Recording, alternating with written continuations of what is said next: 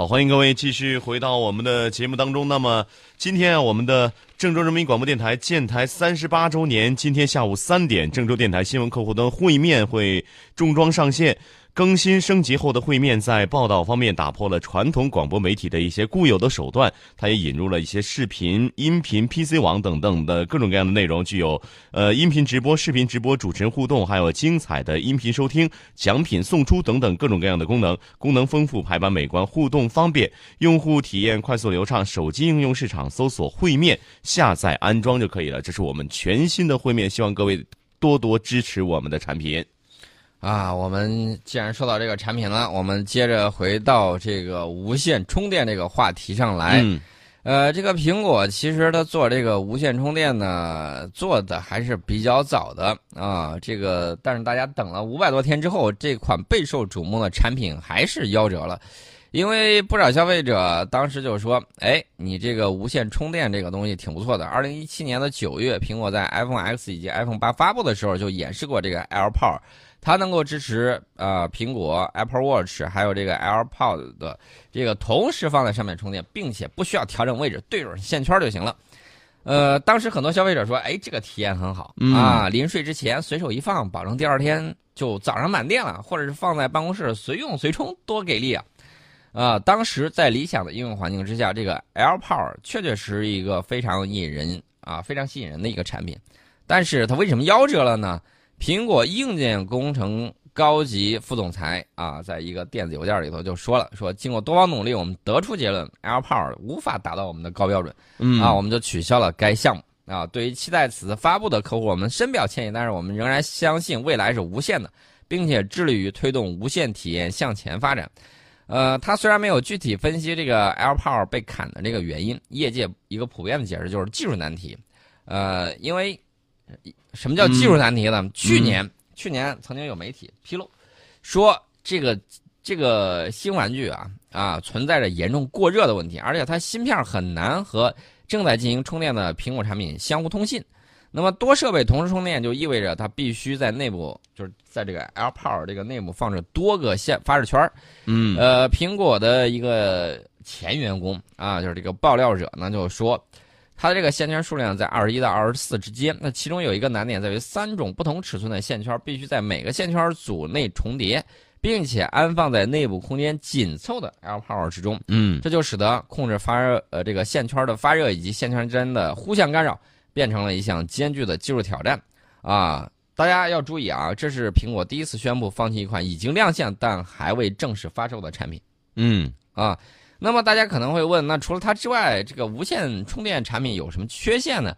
其实无线充电在智能手机上使用最早可以追溯到 Plum 手机啊，这个后来呢，这个诺基亚在它的这个九二零这个之后的诸多机型上都采用了无线充电技术，这才开启了无线充电的潮流。我们还是缅怀一下这个诺基亚吧。前呃，昨昨天我不是去看手机嘛，我居然惊奇的发现了一款诺基亚的手机，当时我还很惊喜，好久没见过诺基亚，拿起来看一看吧。啊，看了看，嗯，然后呢？然然后放哪儿？嗯啊，因为它是一个模型。嗯啊，看了之后我觉得，哎，确确实实现在这个更多的时代变得时代发展太快了，太快了，太快了。当时我那个同学上大学的时候拥有了一部诺基亚手机，我们都争先恐后的用它来砸核桃。嗯啊，砸坚果。对，后来我们上大学的时候，我的身边有个朋友买的第一部触摸屏手机。啊，触摸屏。对，我在大学快结束的时候，那时候应该是电阻屏，就是还用那个触摸笔要点的。我我记得非常清楚，我当时用过西门子的啊，西门子后来有一系列的奇葩的这个设计。我那个设计非常的这个，我买那款设计非常奇特，但是价格很便宜。你知道它怎么设计的？嗯，它是一个。呃，相当于 U 字形的一个手机，嗯，中间还有一个缝，你可以随意别到这个腰带或者是裤缝上，嗯，就是你那个裤裤兜，然后直接加上去，它能够加紧。然后呢，这个手机后面是电池，前面是这个按键跟这个屏幕，啊，那个手机设计还是别别出心裁的，但是就是因为类似于这款手机以及一系列的手机，嗯。导致西门子那个设计太过超前，然后导致了西门子手机业务的完蛋。嗯，这这这个情况大家也注意。对我当时还买了一部，哎，不算纪念，就是觉得这个东西挺便宜，还设计挺独特，我现在还在那儿扔着呢。呃，除了这个之外，你说到那个触摸屏那个，嗯。我用的第一款应该是夏新的。嗯，啊，夏新的，现在大家可能都不夏新 啊，早都忘了这个名字了。啊这个这个这个企业这个牌子真的是很久远了。很久远嘛，嗯。那除了这个之外，当时还有那个波导波导手机中的战斗机。啊，然后现在已经凉凉了。凉了。啊，那当年很多这个什么手机，包括后来井喷式的国产山寨机，对吧？啊，这个出现的很快，然后这个技术发展也很快。嗯呃，事实上呢，无线充电啊、使用的大多数，我个人认为并不是真正的无线充电嗯啊。很多人想象应该是你安装好无线充电器，然后呢就形成一个无线充电的场域。我拿着手机啊、只要带着这个手机，就是兜里头装着，我只要进入到你这个厂里面，然后呢，你这设备就会自动进入充电状态。我是这么设想的。这个将来能不能实现？我觉得将来有可能啊，嗯将来有可能。但是现在不好意思，你还得专门放到专门的充电板上，就是那个感应充电啊。如果设备内部的感应线圈和充电板上的线圈没有对好，你就无法充电。拿起来一边使用一边充电，不好意思，不可能。嗯嗯，不可能。那么，既然并不是真正的无线充电的时候还离不开充电器，那么有线充电速度更快，我干嘛不选择有线充电呢？啊，对啊，因为现在充电宝也有很多样嘛，对啊，迷你型的、背夹型的，使用起来并不会造成很多不方便。事实上，这个苹果当初推出 AirPower 的时候，就因为它接触式充电方式，包括这个充电效率不高，有美国网友就吐槽说：“你这是苹果产品摆放牌儿。”嗯啊，你放那个东西就是为了摆你的产品啊，放一盘儿，然后顶上跟搁水果一样，搁了一二三四五个，然后完了，嗯这个东西就这个样子。是呃，三星呢，还有其他厂商也推出过无线充电的这个产品，也是因为以上缺点受受到了大家的这个吐槽。呃，某国内手机厂商官网显示，新发布的无线充电宝容量是一万毫安，支持十瓦的这个无线快充，最多可以支持三台设备同时充电，一台无线加呃无线加两台 USB 线线充的这个设备。嗯啊，能够为这个三千三百毫安的这个手机充满电需要两个小时，为 iPhone X S 嗯充电需要三小时二十分钟。与之形成对比的是，同样这款充电宝在连接充电线的情况之下，为小米小米九充满电只需要一小时二十五分钟，为 iPhone X S 充满电只需要一小时五十五分钟。嗯，所以说，大家就觉得那个东西你还得放到那儿，对吧？你还不能用。嗯你还不如直接充上线，我还线还有一定长，对啊还能多跑一跑啊，对吧？相比这个普通充电宝，无线充电宝的售价普遍偏高，用户很难找到这种啊迭代更新的这个理由。对啊，所以说呢，这个情况也就那么回事儿了。以后你出个多出个汽车充电宝什么的。哎，，我告诉大家这个一一万毫安普通充电宝价格差不多这个不到一百对，啊，某宝那个上几十块钱啊，对，无线充电宝至少得一百五，嗯大概就是这么个角度，而且你充电速度又不快啊，体验说句实在话，比不上有线充电宝，加上售价也贵，找不到更换的理由，所以说嗯这个苹果产品摆放牌儿啊，它这个虽然虽然已经出现，但是最终又没有正式上市。嗯啊，大家也就知道凉凉的原因了啊，大概就是这么样一个情况。我们先记一下广告，广告之后呢，我们跟大家接着聊。好的，欢迎各位继续回到我们的节目当中。那么，依然可以通过蜻蜓 FM 客户端搜索到郑州新闻广播来实时收听我们的节目。那宋老师最后再跟大家聊聊什么呢？我们简单给大家聊几个很好玩的一个话题啊，大家知道那个蜘蛛丝吧？小时候我蜘蛛丝逮着那个大蜘蛛之后，我不知道那玩意儿有毒啊，逮着大蜘蛛之后，有蜘蛛，嗯，对，有蜘蛛。然后呢，我就拿那个小棍儿让它吐丝，它不是粘上去嘛，嗯然后让它往下掉，然后就迅速的卷那个小棍儿，它老往下掉掉不下去。这小朋友当时不知道爱护这个生物的这个多样性啊，很调皮，然后就在玩这个。呃，这个蜘蛛丝呢，后来随着这个年龄的增长，学到这个很多这个科技知识，就了解到蜘蛛丝确确实实啊很给力。然后呢，嗯美国的这个人造人造蛛丝主要是啊售价比较昂贵，但是它比那个凯夫拉啊，嗯那我们知道这个材料，呃，方纶嘛啊，主要是这个防弹的这个材料，它的这个材料呢能够做防弹衣，效果比方纶的那个防弹衣效果还要好到好几倍啊，嗯这是蜘蛛丝。那么我们中国研究人员领导的一个国际团队就发现，有一种蜘蛛丝可以根据环境湿度变化而扭转变形，未来有望可以应用于开发人造肌肉啊，不是日本造那个人造牛肉啊，不是让你吃的，是让你用的，还可以制造扭转驱动器等等。啊，这个成科技成果呢，发表在美国科学进展杂志上。嗯就是当环境的这个温度，呃，就是相相对湿度啊，口误是相对湿度达到百分之七十的时候，蜘蛛大弧状线丝开始产生超过每毫米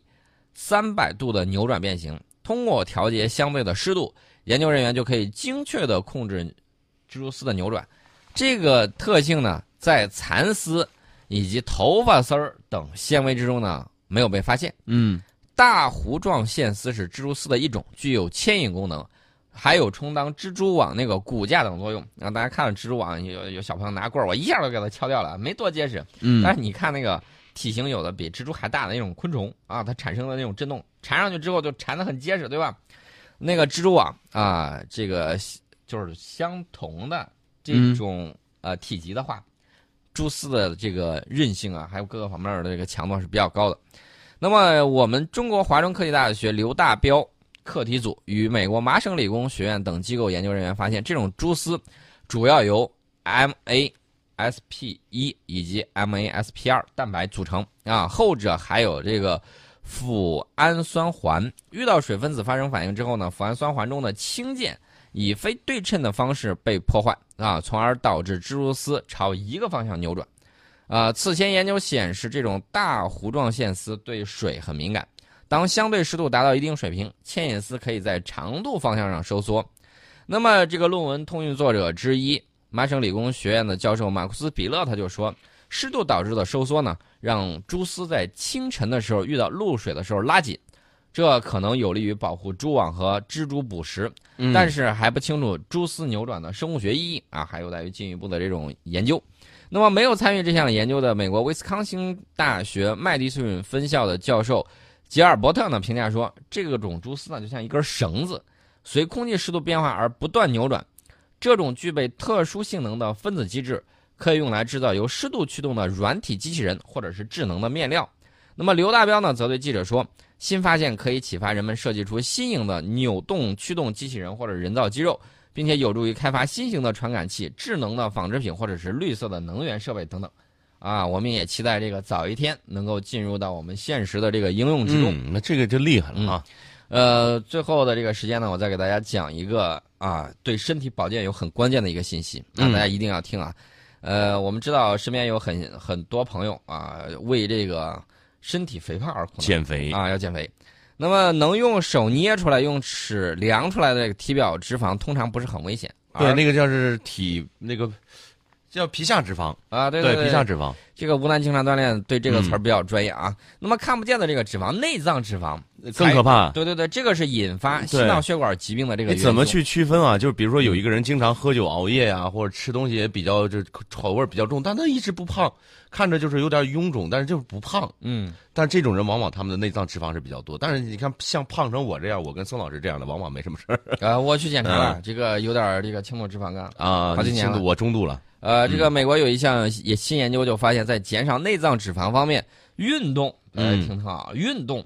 远比药物更有效。是这个，啊我是深有体会啊。所以说呢，想通过这个药物减肥的这个方式呢，嗯它不是不能减，但是运动比这个效果要好。这个运动减掉的是脂肪，增加的是健康。对药物它是健康和脂肪什么的一块掉。啊，嗯，这个呃新的发现呢，发表在新一期的美国梅奥诊所学报顶上。啊、减去相同体重的这个情况之下，运动比药物减去的内脏脂肪更多。啊，对比这两种方法对内脏脂肪的影响，这个美国德克萨斯州大学西南医学中心研究人员呢，选择了三千六百零二名研究对象，这些人平均年龄是五十四岁，嗯。平均身体质量指数是三十一，女性占了百分之六十五。身体质量指数计算方法就是体重啊除以身高的平方，然后呢超过二十五为超重，三十以上属于肥胖啊。嗯大家可以下去去算一下啊，就是你这个体重千克啊除以你身高的这个平方，嗯就是按米算啊。嗯然后呢，二十五超过二十五超重，超过三十以上的那就是属于肥胖。那么在半年时间里面，研究人员进行了多项的测试，并且借助计算机断层扫描和磁共振成像扫描来评估研究对象内脏脂肪的这种变化。结果显示，虽然运动组和药物组的体重及内脏脂肪均有减少，但是运动组的内脏脂肪减脂效果明显更佳啊。呃，脂肪在人体中的位置很重要，并不是所有肥胖的人都会得心脏病、糖尿病等疾病。内脏脂肪会影响心脏、肝脏等器官功能以及整个的身体系统。通过运动减肥，改变的不仅仅是体重和身体质量指数，对心脑血管健康来说还有很大的益处。